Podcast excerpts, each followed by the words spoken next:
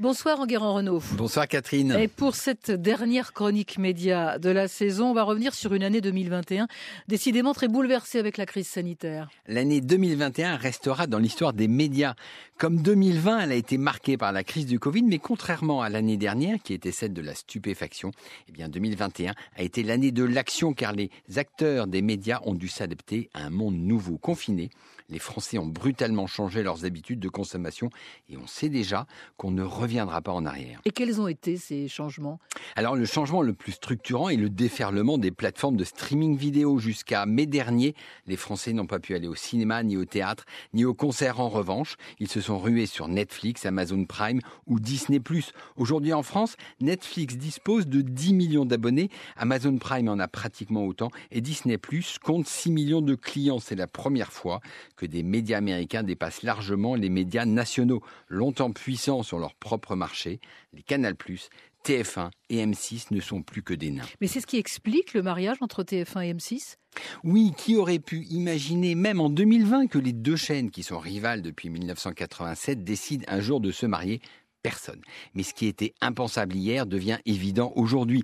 Pris en tenaille entre les géants américains du divertissement et de la publicité en ligne, eh bien les chaînes de télé françaises doivent se regrouper ou disparaître. Ce qui est vrai en France l'est aussi en Europe. Bertelsmann, le plus puissant groupe audiovisuel européen, est en train de redessiner très vite un nouveau paysage audiovisuel pour Thomas Rabe, le patron du groupe allemand. Il faut construire un champion national dans chaque pays.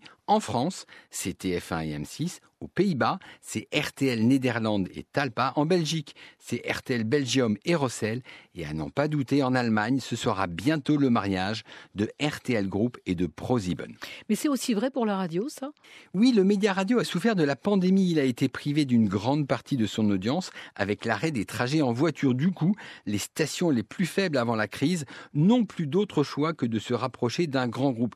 C'est ce qui est arrivé à Europe 1, qui a fait une croix sur son indépendance pour se rapprocher de Canal+. C'est douloureux pour les salariés d'Europe 1. Les méthodes de Vincent Bolloré sont brutales, mais il n'y avait pas beaucoup d'autres solutions. Quels sont les enjeux pour la radio, justement?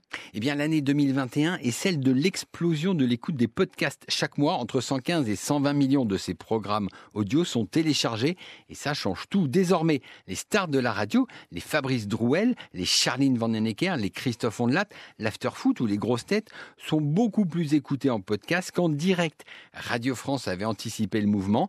France Inter est largement en tête avec 30 millions de podcasts écoutés par mois, suivi par France Culture avec 20 millions. Mais les autres radios ne sont pas loin du coup. Toutes les grilles de rentrée des radios sont modifiées pour être plus podcastables. RTL a mis plus d'humoristes et plus d'émissions de récits en avant. Europe 1 a doublé le temps d'antenne de Christophe Ondelat et France Inter a maintenu ses grandes signatures.